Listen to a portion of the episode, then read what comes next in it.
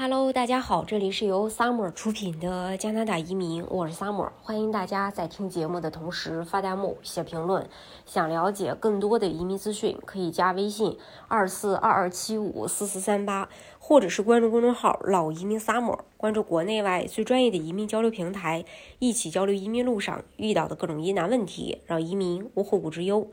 加拿大。移民部长肖恩·费雷泽宣布了2022年父母和祖父母移民计划的申请受理流程。本周进行抽签，将发出2万3100份担保申请。嗯，然后这个数字啊，足以确保实现在2022年接受多达1万5000份完整的担保申请的目标。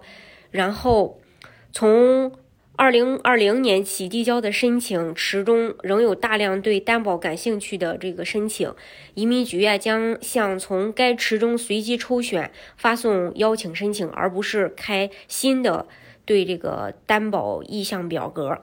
二零二零年秋季有意向担保父母移民的申请人有三周的时间，通过移民局网站上的表格。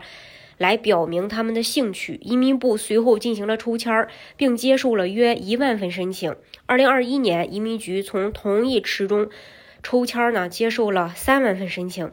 今年，移民部将会在同一个池中继续抽签，所以只有在二零二零年秋季填写过意向表的人才有得到抽签的机会。呃，我们也跟大家来说一下这个担保的资格啊。首先，你在二零二零年十月十三日到二零二零年十一月，呃，三日填写了移民局网站上的担保意向表。二，你至少十八岁。三，你居住在加拿大。四，你是加拿大公民、永久居民或原住民。五，你有足够的收入来支持支持你想要担保的人。最低必要收入是父母移民的。关键资格因素，只有在通过在线表格表达了担保父母移民的意向后，才能提供这种必要收入证明。但是啊，呃，如果被抽中并发出邀请后，但不符合最低必要收入要求的申请人将被拒绝申请。收到邀请担保。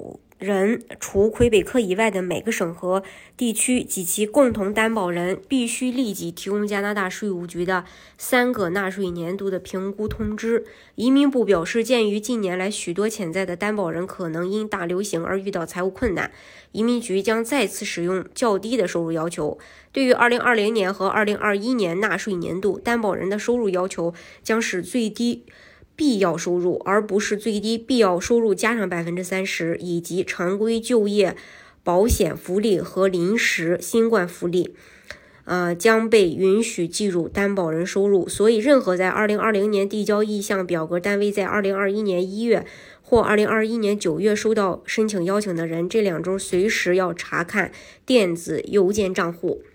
呃，也希望大家呃能好呃那个获得好运，然后自己的申请被获邀。大家如果想具体去了解加拿大的移民政策的话，可以加微信二四二二七五四四三八，或者是关注公众号“老移民 summer”，关注国内外最专业的移民交流平台，一起交流移民路上遇到的各种疑难问题，让移民无后顾之忧。